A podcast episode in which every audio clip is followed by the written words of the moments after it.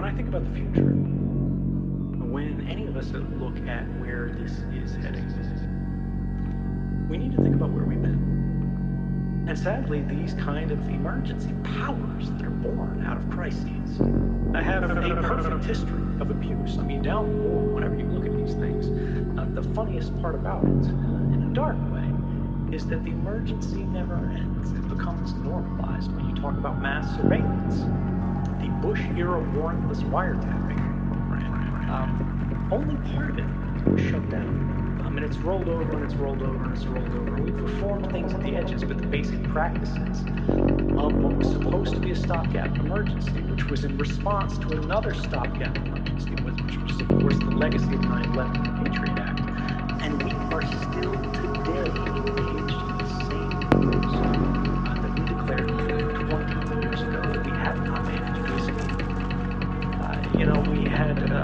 result of 9 11, the, the rise of nuclear Iran because their, their counterbalance in Iraq was. Uh, we saw authoritarianism uh, begin to creep across Western societies, places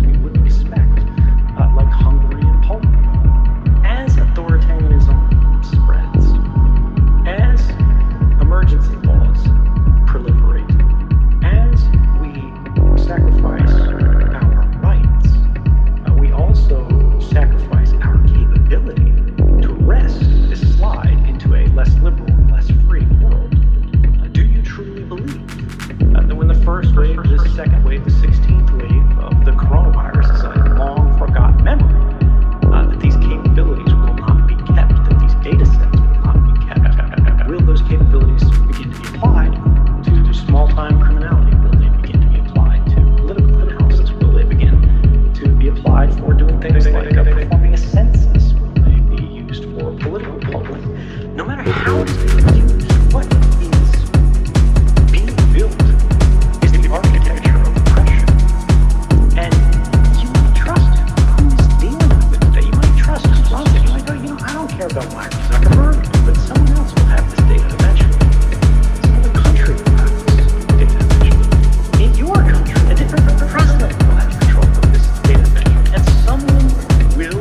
abuse.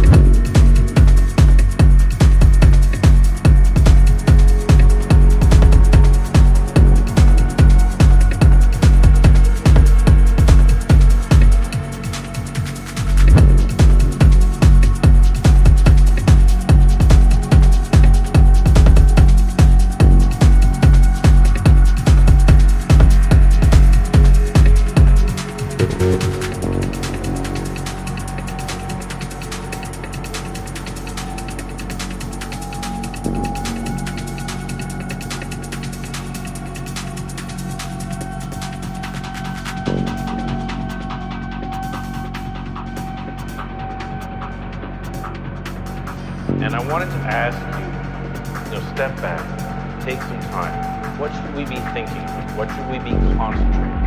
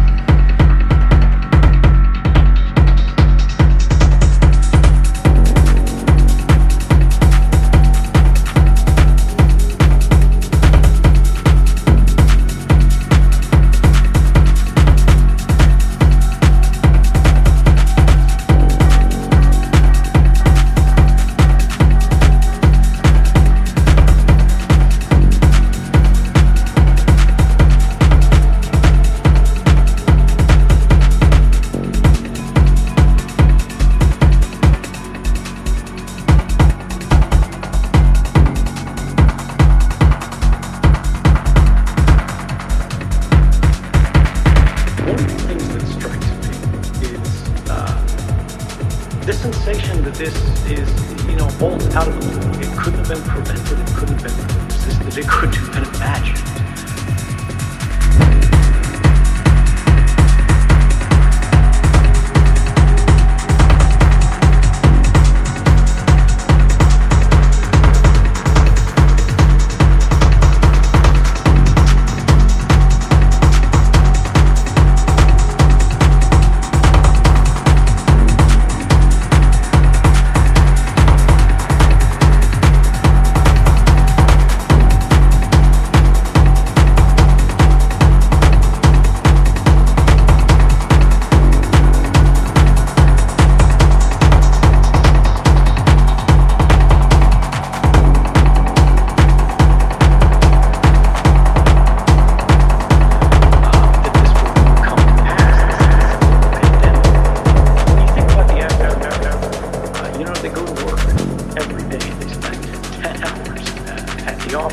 From their home.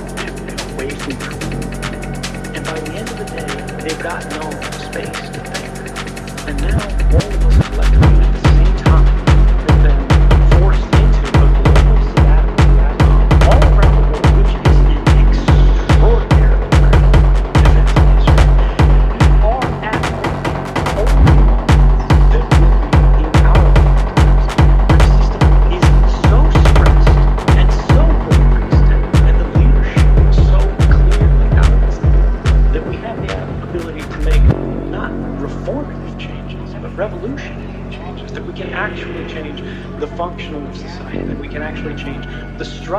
the system that controls and influences our lives, the way that we're being monitored, the way that we're being tracked. Because these systems, if we do not change them, will not simply be used to monitor our health. They're going to make decisions for us on an automated basis to determine who gets a job, who goes to school, who gets a loan, who gets a home, and who does not. And we today are being asked of extraordinary fear. What do we want these systems to look like? And if we don't make that decision ourselves, it will be made for us.